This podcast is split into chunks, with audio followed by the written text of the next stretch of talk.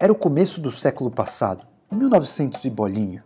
Um cientista russo começou a perceber uma certa população mais longeva, que vivia mais, percebeu que essa população rural de búlgaros consumia muito leite fermentado. Ele foi um dos pioneiros em relacionar essas bactérias fermentadoras e produtoras de ácido lático a um possível efeito anti-aging, anti-envelhecimento. Esse cientista russo, chamado Eli Metchnikov, foi um dos primeiros a entender essa relação da nossa microbiota com a nossa saúde. E em 1908, esse mesmo ilustre cientista ganhou o Prêmio Nobel de Medicina justamente por associar bactérias boas a um bom sistema imune, bactérias ruins a uma saúde ruim. E se você substituir bactérias ruins por bactérias boas, você poderia melhorar a sua imunidade. Isso lhe deu o Prêmio Nobel.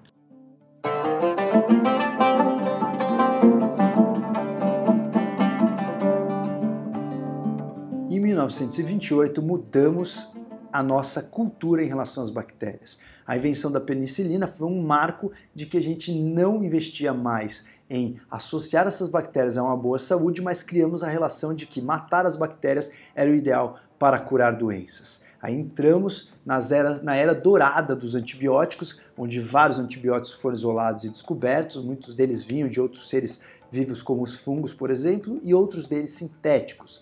A grande questão aqui é Nesse período, nós esquecemos essa consciência de estimular as boas bactérias nesse trabalho desse cientista russo e começamos a entrar na onda de matar as bactérias, esterilização, pasteurização, tudo que pudesse matar as bactérias para a nossa saúde ser melhor.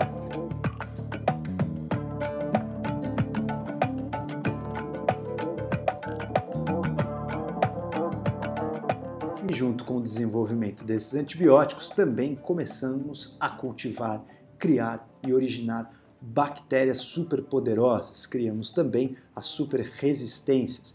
As resistências nos hospitais, onde tem bactérias que não são mortas com nenhum antibiótico e elas são muito mais letais, potentes e se reproduzem de uma forma muito rápida.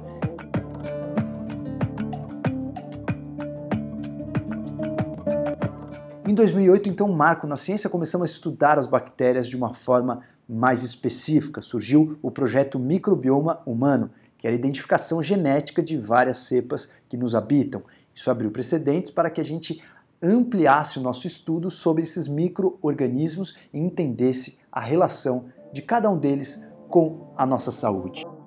Neste projeto, a partir de um estudo de mais de 300 adultos, foram isolados mais de 1.300 cepas de referência em mais de 18 locais do nosso corpo humano. As bactérias começaram a ser desvendadas, inclusive em seu material genético. Neste momento caiu a ficha dos cientistas que somos habitados por mais de trilhões desses seres minúsculos que envolvem fungos, bactérias, vírus, protozoários, entre outros seres. E o mais curioso é que cada ser humano traz um conjunto, uma diversidade desses seres muito peculiar, muito individual. É como se você tivesse um jardim e cada floresta fosse muito diferente da floresta do vizinho. Alguns dados chamaram a atenção dos pesquisadores. Por exemplo, cada tipo de gênero, se era homem ou mulher, tinha algum tipo de bactéria as pessoas com níveis socioeconômicos diferentes tinham bactérias muito diferentes. Como você tinha nascido, como você tinha sido amamentado, qual era seu estresse, a sua profissão, isso tudo refletia muito nesses seres que nos cooptavam. Nós temos mais de 100 colônias por ml no nosso estômago, temos mais de 10 mil colônias por ml no nosso jejum e temos mais de 10 bilhões de colônias desses seres minúsculo no nosso colo, ou seja, estamos repletos desses serizinhos que com certeza contribuem muito para o nosso funcionamento.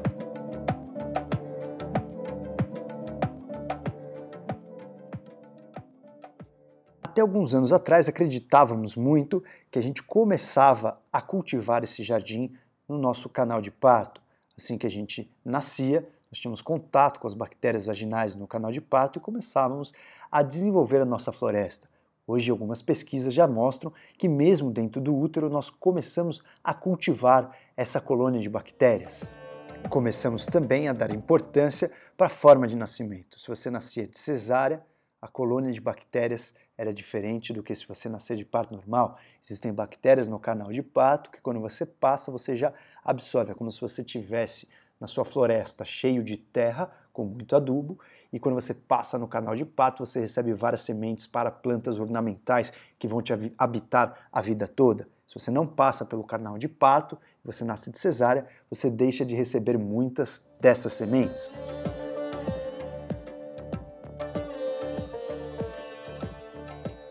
Desde então, começa a brincadeira da sua vida para ter uma floresta cheia de plantas ornamentais, diversas, bonitas. Se você toma antibiótico na infância, se você foi amamentado até seis meses, pelo menos, ou se sua mãe entrou com fórmula para você, tudo isso começou a contar desde a época que você era apenas um projeto de ser humano. Por exemplo, você ser amamentado pelo leite materno humano te dá mais do que 600 espécies diferentes dessas bactérias. Uma delas, muito importante para o nosso funcionamento quando adulto, que é a Bifidobacterium. Ou seja, desde a sua infância você está cultivando o seu templo, o seu jardim, montando tudo que vai fazer parte do seu organismo para melhorar a sua saúde. Conforme vamos envelhecendo, a nossa microbiota vai alterando. Conforme mudamos de espaço, você vai viajar, fica duas semanas na Índia, a tua microbiota modifica completamente. Conforme você convive com pessoas, se você é casado, não é casado, relacionamento, seu estresse, seu estilo de vida, sua forma de alimentação, vai moldando também qual é o jardim que vai habitar o seu templo.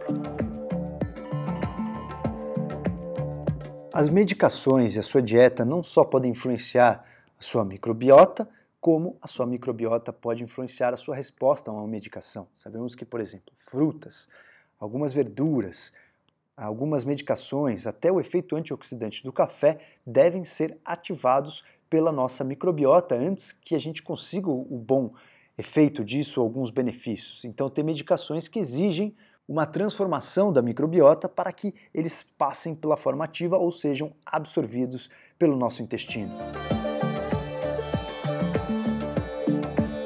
Não há menor dúvida que a nossa microbiota influencia na nossa saúde. Doenças como fibromialgia, síndrome do intestino irritável, todas as doenças autoimunes, doenças psiquiátricas, depressão, autismo já estão relacionadas com a nossa microbiota. Existem muitas doenças que estão em padrão de estudo que um dos tratamentos possíveis hoje já na nossa atualidade chama-se transplante fecal. Você pega fezes do indivíduo saudável e transplanta essas, essas fezes no intestino da pessoa doente. E só por trazer essa microbiota, esse novo jardim, essa nova floresta para aquele organismo, a fisiopatologia da doença ou a base da doença é tratada e é possível ter uma melhor resposta terapêutica de diversas maneiras. Então, pessoas que têm enterocolites, pessoas que têm diarreias crônicas, pessoas que já têm doenças pré-estabelecidas que são da flora ou da microbiota intestinal, a gente já consegue tratar por esses protocolos. Os protocolos de transplante fecal ainda são muito iniciais. Nós não sabemos muito ainda sobre as reações. Reações adversas vêm acontecendo, reações benéficas também vêm acontecendo. Para você ser um doador de fezes fora do Brasil, você já tem alguns protocolos e, por exemplo, você não pode ter tomado antibiótico por um bom tempo na sua vida. De preferência, você tem que ter sido amamentado. Outra condição para você ser um doador de fezes ou um super doador de fezes, você não pode ter nenhuma doença autoimune, nenhuma alergia, asma e tem várias outras condições que influenciam nas nossas fezes ou na nossa qualidade das fezes. Por isso eu convido para falar nesse episódio deste assunto a nutricionista especialista em nutrição clínica funcional e fitoterapia, Karina Awassal. A Karina ela tem um longo estudo na microbiota e em toda a relação da microbiota com a nossa saúde. Ela é mestre pela Faculdade de Medicina da USP e é uma das pessoas que eu conheci que mais se dedica ao estudo desses pequenos seres que influenciam tanto na nossa vida.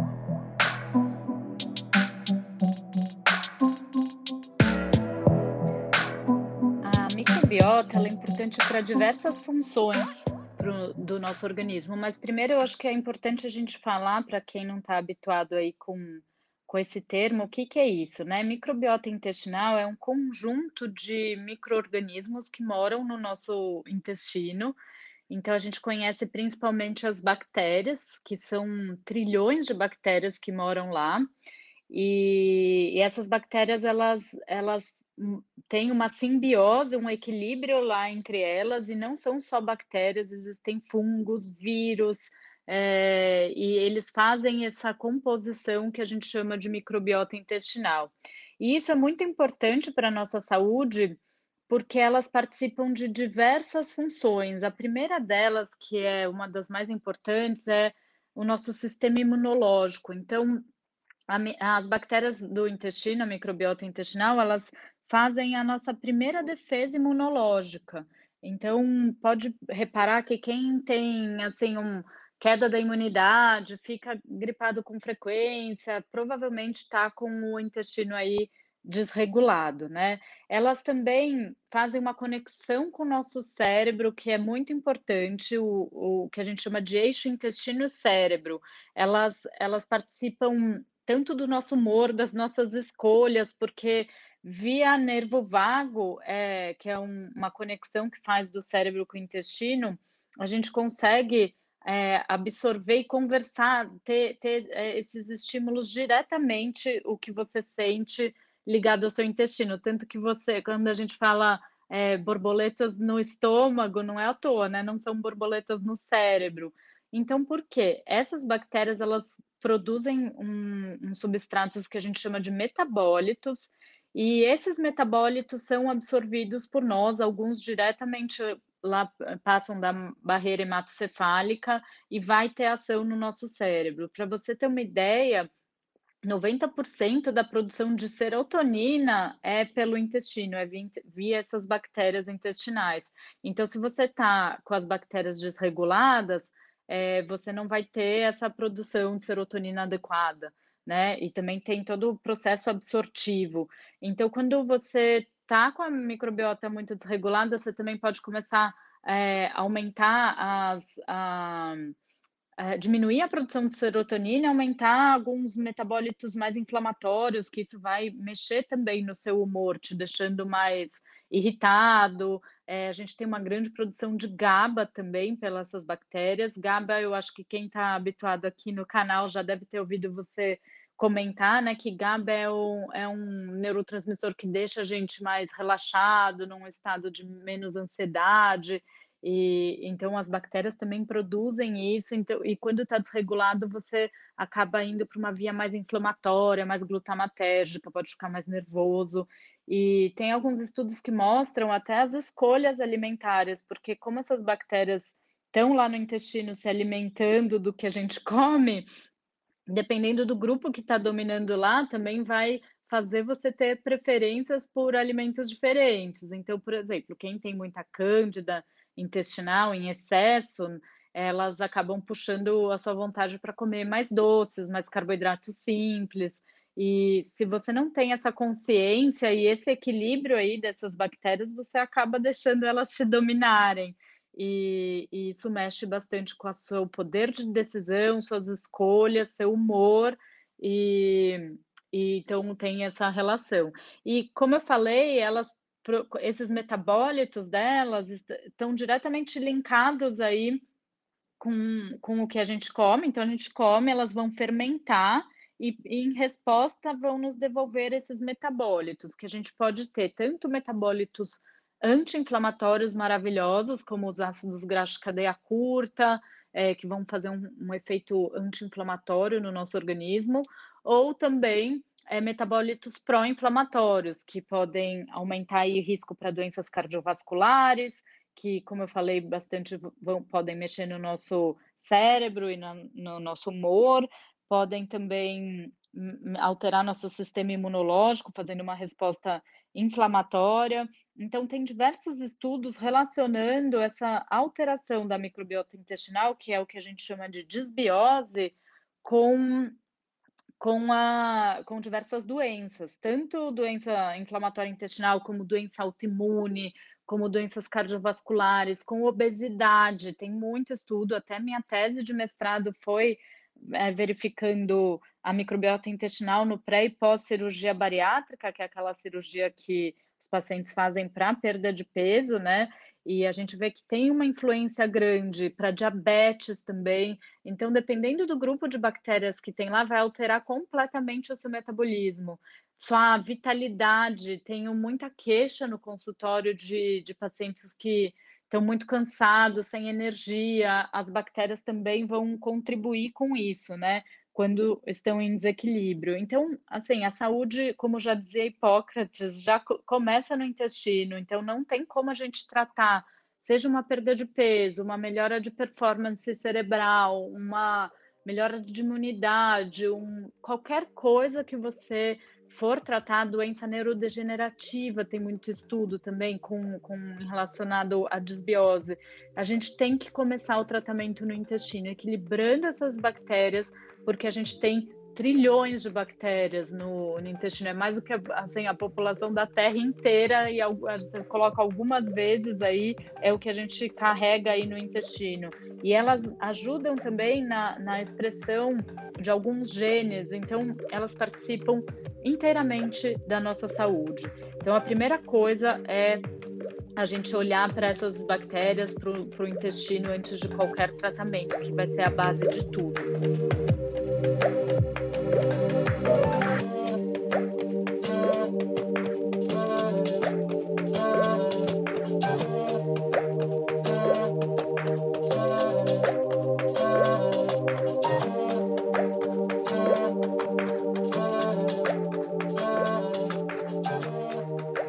Como vocês viram, as nossas bactérias influenciam e muito no nosso funcionamento, não só na nossa imunidade, ou seja, desde a nossa imunidade até a nossa cognição. Cada vez mais, os cientistas descobrem novos trabalhos, novas funções e nova importância, mais importância para esses pequenos seres e a gente começa a entender que não somos um ser único, nós somos diversos seres coabitando no mesmo espaço e alguns, algumas vezes esses seres não estão em sincronicidade para o mesmo rumo, numa mesma batalha ou numa mesma missão. É muito importante a gente entender e respeitar o poder desses pequenos seres. E Karina, me diz uma coisa: quais são as melhores maneiras que nós temos na nossa vida de melhorar a nossa microbiota? Já vimos como ela é feita durante a vida, como a gente pode melhorar a nossa microbiota uma vez que ela já está praticamente estabelecida a gente tem diversas maneiras de, de equilibrar essa microbiota intestinal. É, então, só que a principal é, maneira assim que mais de mais fácil alcance para a gente é a dieta. Então, quando a gente tem uma dieta equilibrada, rica em fibras, é, com antioxidantes, bastante fitoquímicos, tudo isso vai é, fazer uma mudança aí boa na microbiota intestinal e melhorar. Mas lembrando que a gente tem um, cada um tem também uma característica específica, uma assinatura específica aí da microbiota.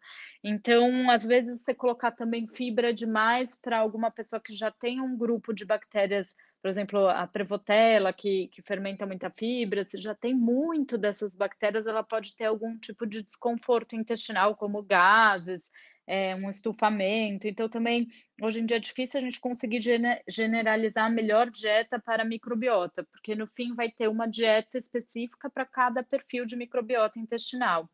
Mas a dieta, sim, modula a microbiota. Então, isso é uma arma que a gente tem muito em mãos, que a gente consegue fazer aí a alteração desses grupos de, de bactérias para com a, através da dieta, né? Tem, daí, dentro desse tema dieta, a gente pode destacar aí os, os pré-bióticos, que são é, fibras, na verdade, elas são substratos é, onde os probióticos se alimentam, né? Então, onde essas bactérias se alimentam. Então, a gente tem tanto como suplemento de, de probiótico, quanto eles presentes na nossa alimentação. E os pré-bióticos eles mostraram modular melhor a microbiota do que os próprios probióticos. Mas, entrando no assunto dos probióticos, eles também são importantes. É, a gente não consegue modular um, uma microbiota com probiótico, mas a gente consegue sim melhorar ela, porque é como se a gente colocasse uma pessoa numa festa de mil pessoas, sabe? Daí a gente não consegue fazer ali um grande movimento, mas de repente, se essa pessoa é muito agradável, muito simpática, com uma energia muito boa, ela pode fazer boas conexões lá na festa e deixar aquele ambiente mais agradável. Então, a, os probióticos a gente usa meio como um, uma função pontual, assim, ah, quero melhorar tal grupo de bactéria. Quando, quando você tem o teste de microbiota em mãos, é legal, porque você acerta bem é, essa questão de qual probiótico a pessoa vai se beneficiar, ou então quando você quer ter um efeito específico de uma cepa, por exemplo, quero um efeito anti-inflamatório, então existem probióticos que têm mais essa função, ou quero um efeito de ajuda na intolerância à lactose, daí tem cepas que conseguem fermentar mais a lactose e vai te ajudar nesse sentido, tá? Então, eles são interessantes, mas eles não modulam a microbiota.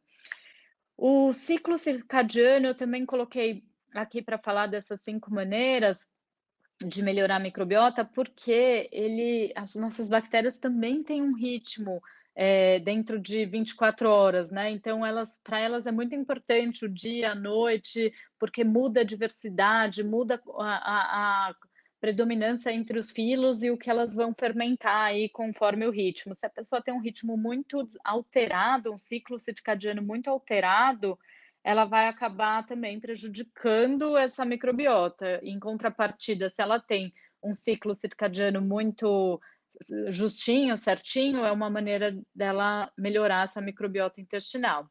E o padrão ouro de, de melhorar a microbiota é o transplante fecal, porque você consegue fazer é, uma modulação completa aí da sua, do, de todos os grupos de bactérias que estão morando lá no seu intestino. Para quem não achou muito estranho, é isso mesmo que vocês ouviram. O transplante, você faz um. pega fezes de alguma pessoa, de algum doador, e coloca via ou endoscopia ou colonoscopia, você coloca no no paciente, né? Essas, essas fezes. Isso faz uma mudança completa ali da microbiota intestinal. Só que hoje em dia isso só é aprovado para o tratamento de Clostridium difficile, que é uma infecção é, por uma bactéria, e, e, em estudos, já existem estudos que poderiam usar o transplante para doença inflamatória intestinal, para casos de obesidade, só que precisa ainda tomar muito cuidado, porque como a gente não, não sabe direito avaliar quem é o doador, você pode transmitir doenças, por exemplo, uma autoimune, é, uma doença neurodegenerativa. Tem alguns relatos de casos que o paciente engordou depois do transplante, e até recentemente nos Estados Unidos tiveram dois óbitos pós-transplante do mesmo doador, porque uma das bactérias, a E. coli, começou é, produzir uma, uma enzima que, e ficou super resistente a diversos antibióticos. Então, ainda é uma, é uma coisa bem delicada da, da gente indicar, mas eu acredito muito que isso vai ser o futuro a hora que a gente conseguir fazer uma triagem bem legal de quem vai doar essas fezes, né, para não, não ter esses riscos. Espetacular! Aguardamos então mais ciência em relação ao transplante fecal. E Karina, me diz uma coisa: como é que os nossos ouvintes, quem nos ouve, e não é da área da saúde, teria uma leve noção se a microbiota dele está favorável ou desfavorável? Quais seriam os principais sintomas de uma microbiota ruim? Quem tem uma microbiota desfavorável é o que a gente chama de disbiose, que é o desequilíbrio dessas bactérias. A gente tem vários tipos de disbiose. Pode ser uma desbiose por falta de bactérias boas, é, pode ser por excesso de bactérias patogênicas, pode ser por falta de riqueza da microbiota, então da, da quantidade, pode ser por falta da diversidade, pode ser por excesso de riqueza, que são nos casos de supercrescimento bacteriano, onde tem uma situação que o paciente vai ter tanta bactéria que aquilo vai começar a fermentar e fazer mal. Então, existem vários tipos de desbiose. Pode ser uma desbiose combinando cada uma dessas situações que eu falei. E isso vai gerar, em cada pessoa, em cada tipo de desbiose, vai gerar um sintoma diferente, mas dentre eles, é, muito, uma distensão abdominal, às vezes a pessoa come e fica com a barriga muito cheia, muito distendida, até dura, excesso de gases, Algumas pessoas podem ter diarreia, outras pessoas obstipação, ou então até uma combinação dos dois, é, às vezes prende, às vezes solta o intestino. É, uma digestão mais lenta, mau hálito pode ser é, relacionado à desbiose também, falta de vitalidade, um cansaço excessivo é bem característico de desbiose. É, como eu falei lá no início, aquela queda da, da imunidade, então quem está mais suscetível a ficar gripado com frequência. E outra coisa, pode ter algumas reações alérgicas, seja de pele, alguma reação alérgica na pele, ou muitas vezes aquela questão do muco, então muito, muita produção do muco, rinite, é, essas alergias também mais ligadas à alergia respiratória também está é, linkado aí com a microbiota desfavorável. Então tem diversas situações, às vezes a gente pensa que é só efeito gastrointestinal e nem sempre dor de cabeça também, as, as sensibilidades alimentares, tem, é, tem gente que tem, começa, nunca teve alergia é, a algum alimento e de repente começa a ter uma sensibilidade, pode ser ao glúten, ao leite, que é uma situação que vem mais do, né, dessa relação do intestino, desse desequilíbrio dessas bactérias, do que exatamente do de uma reação alérgica mesmo já daquelas imediatas. Então, arrumando esse intestino, você consegue desensibilizar bem esses alimentos, né? Então, a, a, esses sintomas, acho que a, tem que ficar ligado se estiver apresentando algum desses sintomas que pode vir dessa, desse desequilíbrio dessas bactérias, dessa desbiose. Uma consequência drástica, então, de ter um estilo de vida não favorável é você não cuidar desse seu jardim. E Karina, quais seriam os piores hábitos para esse nosso jardim, para a nossa microbiota? You are listening Dutracast.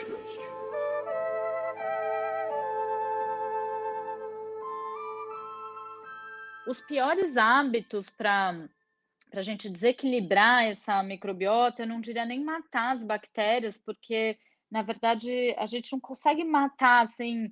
É, é, o desequilíbrio delas vai ser muito mais por predominância de algum filo e diminuição de outro, como se fosse ali um, um quebra-cabeça que a gente tem que deixar, porque mesmo as bactérias ruins elas têm importância e a gente tem uns níveis adequados, tirando as patogênicas, a gente tem níveis que podem ser adequados dela no nosso intestino. Por exemplo, é, tem bactérias que são ruins, que em excesso vão fazer inflamação, mas que elas podem contribuir aí na, é, na, na, metabolização de ácidos biliares. Então, elas são importantes nos níveis adequados. Então, quando a gente pensa nisso, não é, ai, ah, vou matar total esse filo, não tem como isso. A gente vai, na verdade, adequar essas proporções de bactérias. Mas, enfim, os piores hábitos aí para desequilibrar a microbiota acho que eu colocaria em primeiro lugar o uso dos antibióticos. Até quem tomou muito antibiótico na infância vai ter um prejuízo aí dessa assinatura microbiana e quem toma agora também, porque ele de fato faz um, um mata aí umas, as bactérias que estão causando algum tipo de infecção, como também desequilibra as boas, né, os, os, as bactérias boas. Eu falo mais do antibiótico, mas várias medicações também alteram, aqueles inibidores de bomba, de, é, que entra aí na, na classe do, do, mais famoso, que é o omeprazol, é, em uso a longo prazo, isso prejudica também a microbiota. A bebida alcoólica é um, um outro é, gatilho aí para desequilibrar total, desarmonizar. Então, quem bebe em excesso também vai diminuir a diversidade de bactérias. A alimentação rica em carboidrato e gordura, ela é, carboidrato simples, açúcar, ela vai desequilibrar completamente, aumentando filos ruins também. Um outro fator que é muito importante que é o estresse, que hoje em dia é bem presente na nossa vida e muitas pessoas acabam que não sabem como manejar esse estresse, porque é o que eu falo, o estresse a gente sempre vai ter, né? Ele sempre está presente aí no nosso no dia a dia, ainda mais na nossa vida atual, que a gente tem que acabar desenvolvendo muitas funções diferentes e performance, etc. Mas como lembra que eu falei que o, o intestino está completamente ligado ao, ao cérebro, então o estresse é um gatilho aí para mudar essa microbiota intestinal. e, e, alterando ela de maneira prejudicial. Tanto que a maioria dos meus pacientes que têm intestino irritável, eu sempre pergunto, ai, quando começou? Ou seja, prendeu muito intestino, ou começou com uma distensão, ou soltou o intestino. Eu sempre pergunto quando começou esses sintomas. E se na época que começou, teve algum gatilho emocional. E a, a assim, 99% das vezes a gente consegue puxar aí algum gatilho de estresse emocional para começar a ter esses sintomas. Então, o estresse consegue é, modular, e às vezes o estresse pode ter sido um estresse, algum trauma que você sofreu também lá na infância, e isso alterar a microbiota e você acabar desenvolvendo é, esse intestino irritável em alguma fase é, que lembrou aquele trauma. Enfim, isso está muito ligado. Então, a gente tem que fazer manejos do estresse. Eu acho que aqui no seu canal também você sempre dá essas dicas, né? Seja respiração, meditação, algum contato com a natureza. É, a gente tem que saber lidar com esse estresse, uma terapia, porque você vai estar tá tratando das bactérias intestinais também. Como vimos no começo do episódio, nós pensamos que tínhamos descoberto mais do que a América quando a penicilina foi inventada. E hoje, os antibióticos, segundo aí a doutora Karina, são um dos piores vilões da nossa microbiota que está relacionada com a nossa saúde. Ou seja, cada tempo nós descobrimos mais detalhes do nosso funcionamento, funcionamento da máquina humana e o funcionamento de todos os outros seres vivos. Isso faz com que nós temos que ter algumas reflexões, alguns trabalhos científicos na atualidade mostram que uma antibiótico terapia de mais de dois dias é capaz de mudar a tua microbiota por mais de um ano.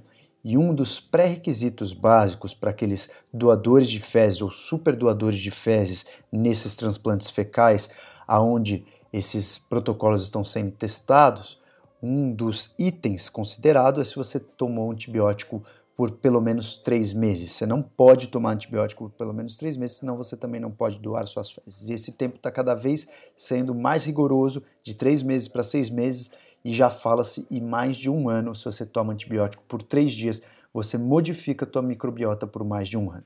Isso são é, pesquisas recentes, a gente ainda não tem é, uma grande revisão de literatura em relação a isso, mas fiquem espertos porque provavelmente novas descobertas vêm por aí. Karina, qual seria o segredo de ter uma boa microbiota? Está mais na diversidade em ter mais bactérias, diversas bactérias, ou um maior número de bactérias, mais quantidade? Muito se fala, então, da diversidade de bactérias, que uma, uma microbiota mais rica e mais diversa é melhor, né? E um dos segredos é esse, sim. Isso começou por um estudo que mostraram é, que os pacientes que tinham menor diversidade de bactérias no intestino, eles eram mais suscetíveis a algumas doenças, é, por exemplo, doença inflamatória intestinal, eles tinham um perfil é, inflamatório maior e também desenvolviam mais níveis de obesidade, diabetes, essas doenças metabólicas. Então, o intestino com menor riqueza de bactérias é pior. Eu até gosto de contar essa história de como começou a nossa diversidade microbiana, né? Antigamente, é, alimentação de uma população, de uma tribo, ela era de acordo com o que essa tribo achava lá em volta deles, né? Então, se era caça de algum animal específico, então ela a, gente tinha uma menor diversidade nessa época. E quando começou a ter a mobilidade, a, a agricultura e, e, essa variabilidade de alimentação, a gente começou a, a formar uma microbiota mais diversa, porque também tem muito a ver com o que você come, né? E essa e conforme as tribos iam encontrando com outras e trocando alimentos, foi se fazendo uma microbiota mais diversa. Então foi a gente foi ganhando esse plus aí na saúde para conseguir é, metabolizar alimentos diferentes e lembra que sempre quando a gente põe um alimento para dentro, essa microbiota vai fermentar e vai nos devolver alguma coisa em troca, que são os metabólitos. Dependendo da informação que você põe lá, ela vai te devolver uma outra informação. Então, conforme isso foi ficando mais diverso, a gente vai tendo mais respostas diferentes imunológicas, é, mexendo lá com o nosso humor, lembra que está tudo conectado. Então, isso eu gosto de falar da ancestralidade da microbiota, né? Então, foi aí que começou é, a gente fazer essa diversidade. E daí os estudos hoje em dia mostram que sim, a gente tem uma diversidade melhor, vai ser, a, vai ser uma melhor microbiota. Inclusive, algumas pesquisas que aplicaram dieta, é, pegaram ali os dois grupos, pessoas com uma menor diversidade e pessoas com uma maior diversidade, e aplicaram uma dieta igual para as duas pessoas para perda de peso, uma dieta mais low carb, com, com gordura boa e hipocalórica as pessoas com menor diversidade, elas não respondiam da mesma maneira do que as maior. Isso justifica um pouco quando a gente toma ou receita um probiótico, tem pessoas que, que têm um efeito bom, tem outras pessoas que não têm efeito nenhum, e tem outras que têm efeito pior. Então, isso está linkado com, com essa questão da diversidade. Depende de como está ali o intestino, a pessoa vai responder bem ou não e até para remédio, para tudo. Então, a diversidade vai guiando, é um dos parâmetros importantes. A gente consegue medir diversidade nesses exames de sequenciamento da microbiota, que tem um score já de diversidade. Agora, lembrando que se você tem uma diversidade muito aumentada, um excesso de riqueza aí de microbiota, pode, às vezes pode entrar naquela situação que é o supercrescimento bacteriano, que não é legal, né? E também existe, ao longo da vida, faixas de diversidade. A gente começa com pouco, porque a alimentação acaba sendo leite materno, ou, enfim, o leite. A partir do momento que a criança vai comendo, ela vai aumentando a diversidade. Na vida adulta, a gente está no ápice aí de diversidade. Isso é até legal linkar aí com nossos comportamentos, nossas fases de vida, de amadurecimento, de garra para fazer, para ir trabalhar. Então, isso também está ligado e conforme a gente vai envelhecendo, a gente vai perdendo essa diversidade novamente, né? E, então, ela é um, um parâmetro muito importante. É só lembrar que, além da diversidade, a gente tem que ter o equilíbrio aí eh, dos filos. Se a gente tiver uma microbiota diversa com bactérias ruins também não é boa. Então, existe também esse cuidado com a proporção dos filos, mas é um dos principais pontos que a gente olha, assim.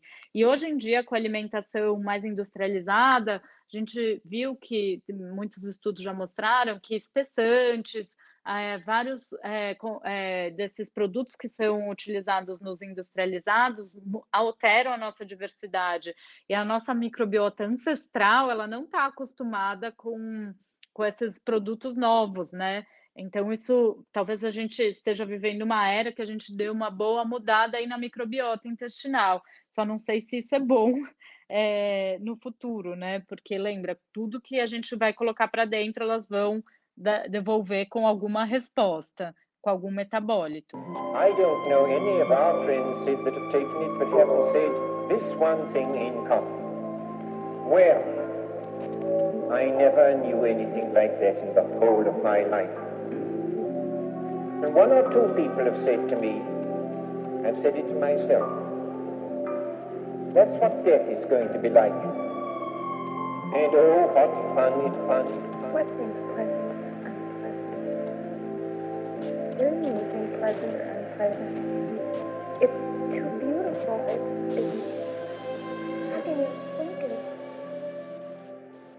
Realmente o funcionamento da máquina humana é muito fascinante. Cada vez mais misterioso, cada vez mais, quanto mais a gente conhece, mais dá vontade de estudar e mais nós descobrimos que não sabemos nada. Quais são então as situações, é, em geral, na nossa vida, as situações naturais, que a gente pode refazer essa microbiota? Vamos pensar se a gente se cuida, se alimenta bem, não toma probiótico, aonde a gente consegue é, mais diversidade de bactérias? As relações sexuais, de certa forma, contribuiriam para isso? Porque talvez, acho que grande parte é, do, do nosso dia a dia, a gente tem já um número de bactérias que entram na nossa vida já pré-estabelecido, mas em uma relação sexual, provavelmente onde a gente tem maior quantidade de trocas de bactérias entre dois seres humanos. Acho que muito mais do que você tomar um pacote inteiro de um probiótico.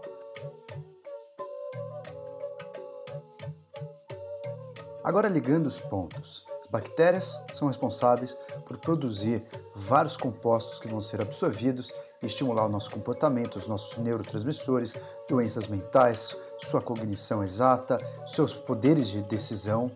Será que essas bactérias também influenciam as nossas decisões sexuais, uma vez que em cada relação sexual trocamos essas bactérias? Será que elas desejam? Será que elas estimulam? Será que elas ajudam a produzir coisas que a gente vá mais atrás ou menos atrás de sexo ou não, uma vez que elas têm alto poder de influência no nosso funcionamento? Em uma relação sexual você troca muitas, milhares, milhões destes seres. Se você nunca parou para pensar nisso, vale você questionar mais uma vez, a sua vida sexual em relação também a esse lado? Será que existe qualquer relação desses micro seres nessas suas decisões? Com quem se relacionar na atração, se você sente atração sexual por uma pessoa ou não, se você é mais monogâmico ou mais poligâmico, será que quando elas estão em equilíbrio, você abaixa seu desejo sexual uma vez que elas não querem muita troca? E o nosso atual conhecimento nos leva a crer Existem várias hipóteses que serão comprovadas. Ainda não sabemos as respostas dessas reflexões, mas provavelmente tem muito do nosso comportamento que é gerado ou estimulado ou apoiado por esses microseres. Vamos ver o que a Karina tem para nos contar. Então, para refazer nossa microbiota com situações naturais da vida, vamos lá. A gente começa, a gente monta essa, forma essa assinatura bacteriana até os três anos de idade porque a gente nasce com pouca bactéria, né? Ali começa a mamar e, e ter aumento de algumas, é, de algumas espécies, alguns filos predominantes, e isso vai mudando conforme a alimentação. Até os três anos você fez lá tipo um RG da microbiota, que a gente consegue modular, mas aquele é o seu natural. Se você continuar é, nos seus estímulos de, iguais, você vai ter esse perfil. E Daí lembrando também que tem essa questão da alimentação, né, que é uma das situações naturais que a gente mais muda aí a microbiota, mas tem o ambiente também. Então, normalmente uma família, ela vai ter é, um predomínio daquela mesma microbiota. Então, se você for escolher um marido, é bom você olhar a microbiota dele porque vai se misturar com a sua, né? Então, qualquer parceiro seu, é, principalmente você tendo relação sexual, com certeza isso vai influenciar e vocês provavelmente vão ter a microbiota parecidas e lembrando que essa microbiota ela faz expressão aí de de alguns genes, ela consegue ativar ou diminuir alguns genes, então você vai acabar ficando muito parecido aí com o seu marido, é, por conta dessa microbiota, por conta da alimentação, do ambiente. Lembrando que a gente tem essa troca de bactérias também com os nossos sócios, pessoas que a gente vê frequentemente, e em situações de estresse que eu comentei também é uma situação natural que a gente acaba modulando a, a microbiota, né? E então, para não, não diria refazer, mas a gente altera essa microbiota é, as, de acordo com as pessoas que a gente convive e com o ambiente que a gente é, vive. Tanto que em viagem, essa microbiota altera bastante, já tem estudo mostrando que a pessoa viaja, ela altera, quando ela volta, acaba voltando ao normal, mas por isso que às vezes a gente tem muita mudança de tanto de sono quanto de funcionamento intestinal também em viagem. E são bactérias que o seu intestino às vezes não está tão habituado é, normalmente, né? Então, o, a relação sexual influencia bastante, então olhem bem para quem que vocês estão fazendo trocas de bactéria, porque a gente casa com a microbiota primeiro do que casa com a pessoa. Nesse contexto, quando você for arrumar um parceiro ou uma parceira, você pode dar um passo no caminho da evolução da sua saúde, arrumando parceiro ou parceira que cuida da sua dieta, tem um bom estilo de vida, que se preocupa com a sua própria microbiota ou seu jardim interior, ou você pode dar um passo para trás da evolução da sua saúde, se relacionando com pessoas que não têm esse cuidado com o tempo. E a microbiota daquela pessoa é vir completamente ou parcialmente. A gente ainda não sabe qual é o tamanho dessa influência, assim como a gente não sabia dos antibióticos há um tempo atrás, a gente não sabe quais são as influências em relação à diversidade, se nós estamos nos beneficiando ou nos prejudicando em uma relação sexual. Se a diversidade bacteriana é, pode ser positiva e pode ser negativa, você pode contribuir ou destruir a sua saúde em uma simples relação sexual. Isso é muito nítido, que você em uma relação sexual pode é, absorver um ser vivo que modifica toda a sua saúde, por exemplo, com o caso de um vírus HIV. Não deixa de ser um microorganismo, um ser vivo que foi adquirido em apenas uma relação sexual. Você trocou um ser vivo que existia numa outra pessoa, ela passou esse ser para você e você adquiriu uma doença que provavelmente vai durar pelo resto da sua vida e você vai ter que se preocupar com isso. Então, sim, em apenas uma relação sexual você pode mudar a sua microbiota de uma maneira definitiva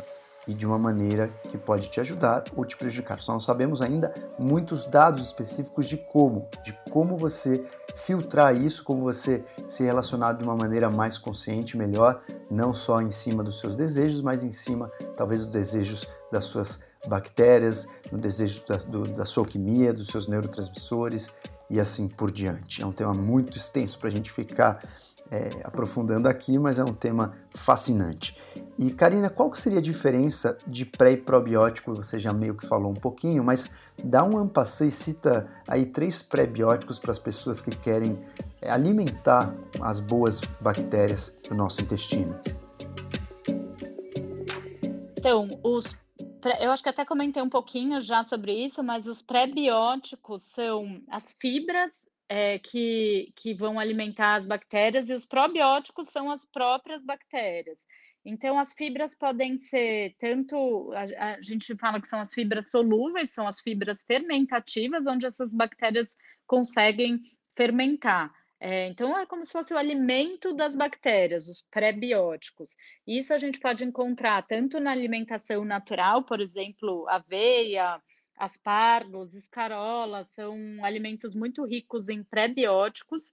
É, a gente tem vários tipos de pré-bióticos, que pode ser é, o FOS, que é o fruto oligosacarídeo, pode ser o GOS, que é um outro tipo também de prebiótico.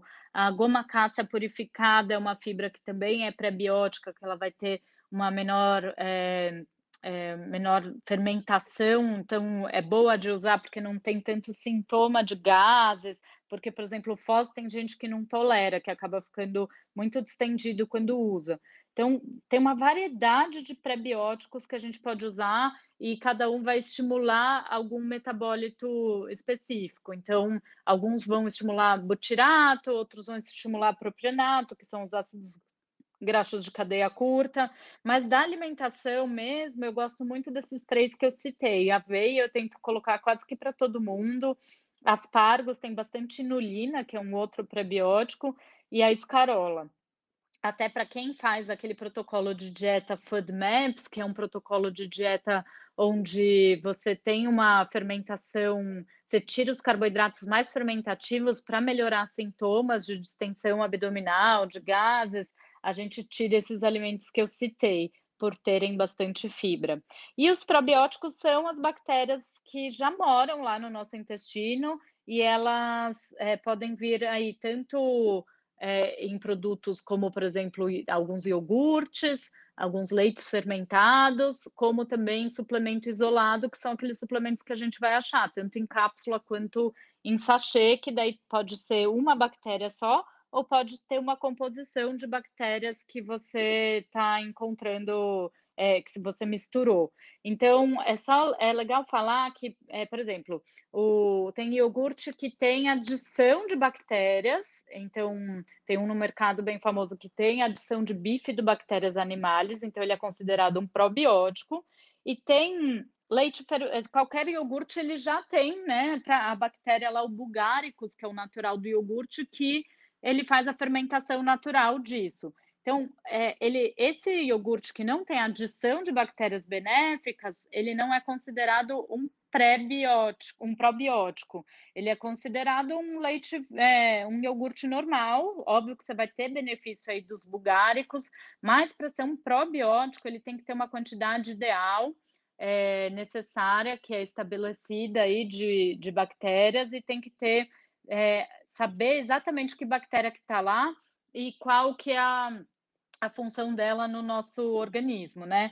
Por isso que também entrando aí em kefir e kombucha, eles não são considerados probióticos por essa determinação, porque por mais que eles tenham bastante bactérias, a gente não consegue definir. O kefir, é, ele é bem rico em bactérias, ele tem uma, uma, uma variedade de cepas bem interessantes, inclusive de fungos, mas a gente também perde um pouco o controle do que, que você está dando. Às vezes eu não dou para pacientes que estão com estamina muito alta, porque ele pode, é, é, até pelo tipo de bactérias que, e o tipo de fermentação que ele faz, ele pode piorar um pouco esse quadro. E o kefir é, e o kombucha é a mesma coisa, a gente não tem definido. Enquanto que você dá um probiótico daqueles em cápsula, você vai saber exatamente quem está lá em qual quantidade.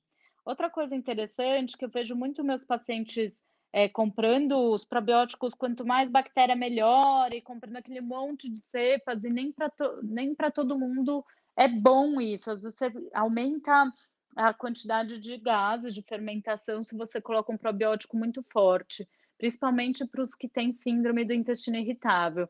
Então, cuidado aí com o uso dos probióticos, porque ele tem que ser bem individualizado para cada caso. E, e daí os alimentos é, fermentados, que entraria o kefir, o kombucha, os iogurtes, aqueles quintes, que são os legumes fermentados, para o intestino saudável é uma maneira legal, sim, de você manter é, uma saúde intestinal, né? Quando a gente está falando de algumas patologias que a gente acaba tomando mais cuidado para porque daí aquela microbiota está em desequilíbrio.